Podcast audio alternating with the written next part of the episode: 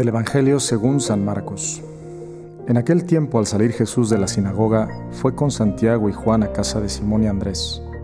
La suegra de Simón estaba en cama con fiebre y enseguida le avisaron a Jesús. Él se le acercó y tomándola de la mano la levantó. En ese momento se le quitó la fiebre y se puso a servirles.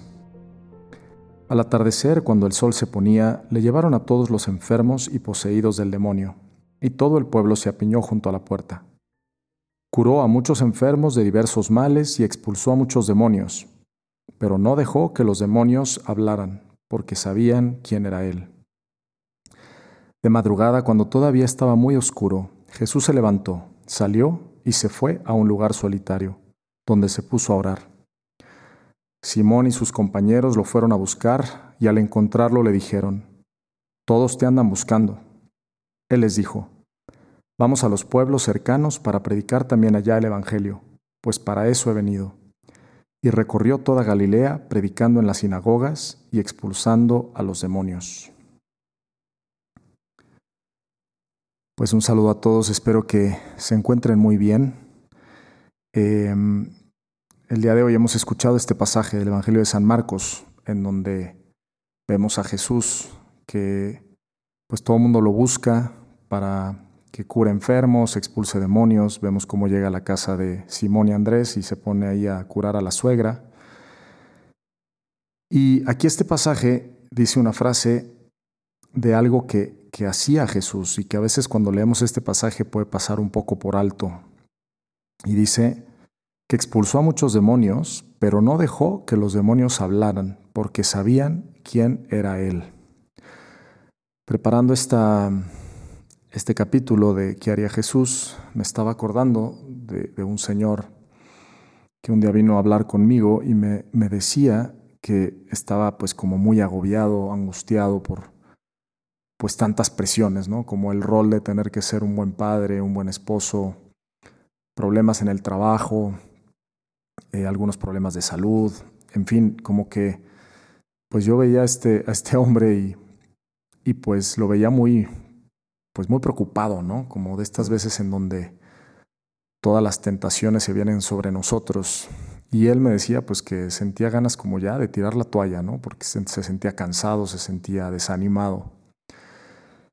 Y hay muchas veces en la vida en que nos podemos sentir así, ¿no? Como que tal vez no le estamos pasando tan bien, tal vez estamos preocupados, tal vez estamos enojados. Y, pensamos que ante esa situación pues ya no hay nada que hacer. Y lo que, lo que sucede es que el, pues precisamente el enemigo, el, diablo, nos conoce muy bien ¿no? y sabe perfectamente cuando estamos pasando por un momento así. Y él, él no descansa, ¿no? San, San, Pedro en su carta dice este, que hay que estar atentos porque el, el diablo anda como león rugiente buscando a quien devorar, ¿no?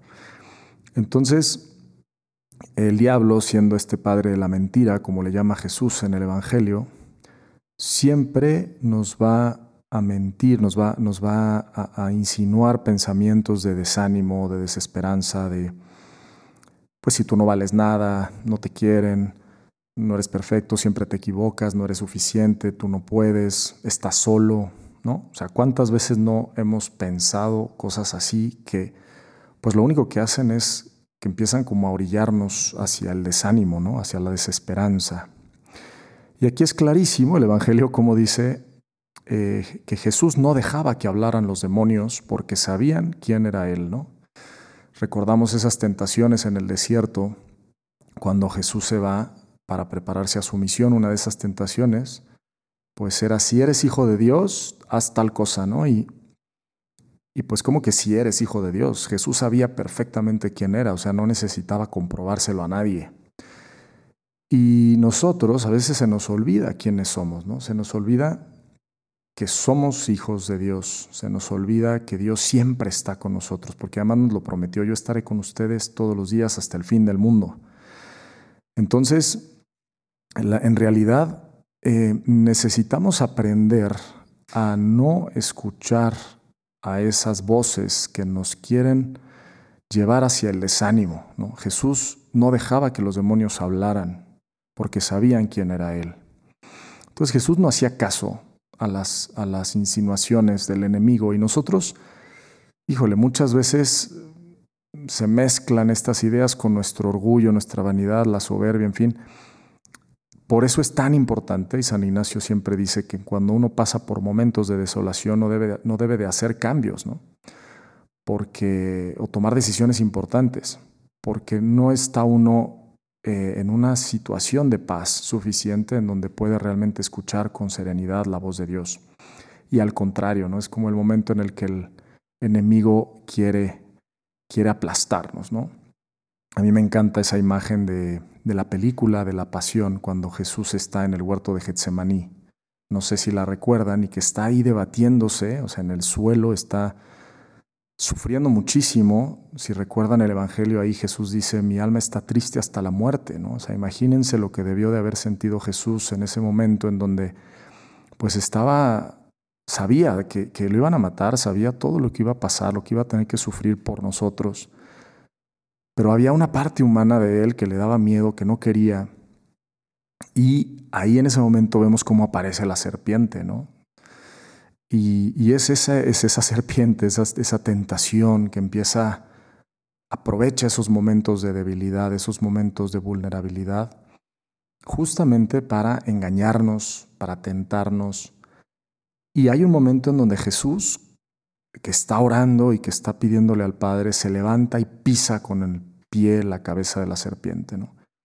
Y eso es lo que nosotros tenemos que hacer. Cuando de repente el demonio se empieza a meter en, nosotros, ¿verdad? De alguna manera nuestros pensamientos y sobre todo cuando a quién no le ha pasado, ¿no? Que te enojas y, y, es el peor momento porque te vienen todos los pensamientos negativos, incluso a veces cuanto más impulsivos somos, a veces nos arrepentimos porque decimos cosas que, que no queríamos decir. Por eso en esos momentos a veces lo mejor es simplemente huir, ¿no? escapar, no, no prestarse ni siquiera a la discusión porque uno no está pensando claramente. Y qué importante es imitar a Jesús en dos cosas. Una, no olvidar quiénes somos. Por muchos errores que cometamos, por muchas dificultades que tengamos, humillaciones que podamos sufrir, nunca estamos solos y somos hijos de Dios. ¿no? Y por otro lado, también aprender a no escuchar a esas voces que nos insinúan pues que no valemos nada, que no somos nada, que no estamos solos, en fin, todas esas mentiras del enemigo. Jesús no dejaba que los demonios hablaran porque sabían quién era Él y obviamente como sabían quién era Él lo querían engañar, no lo querían aplastar. Y pues otro remedio que vemos aquí, Jesús siempre sirviendo, Jesús siempre saliendo de sí mismo, ¿no? Curando a la suegra, expulsando demonios, curando a los enfermos. Se va a orar, también qué importante es la oración. Hasta que llegan los discípulos y les dice, bueno, pues saben que vámonos a los pueblos cercanos a predicar también allá el Evangelio, pues para eso he venido. O sea, Jesús, más que encerrarse en sí mismo, en sus pensamientos, busca salir al encuentro del prójimo y no caer en la tentación. Que Dios los bendiga muchísimo, espero que Dios los bendiga, que sean eh, pues cada vez más eh, como Jesús. Les invito a compartir este podcast con otras personas para que mucha más gente pueda conocer y amar a Cristo. Yo soy el Padre Pablo Solís y me puedes seguir en Instagram en Pablo Solís LC. Que Dios te bendiga, muchas gracias, buen día.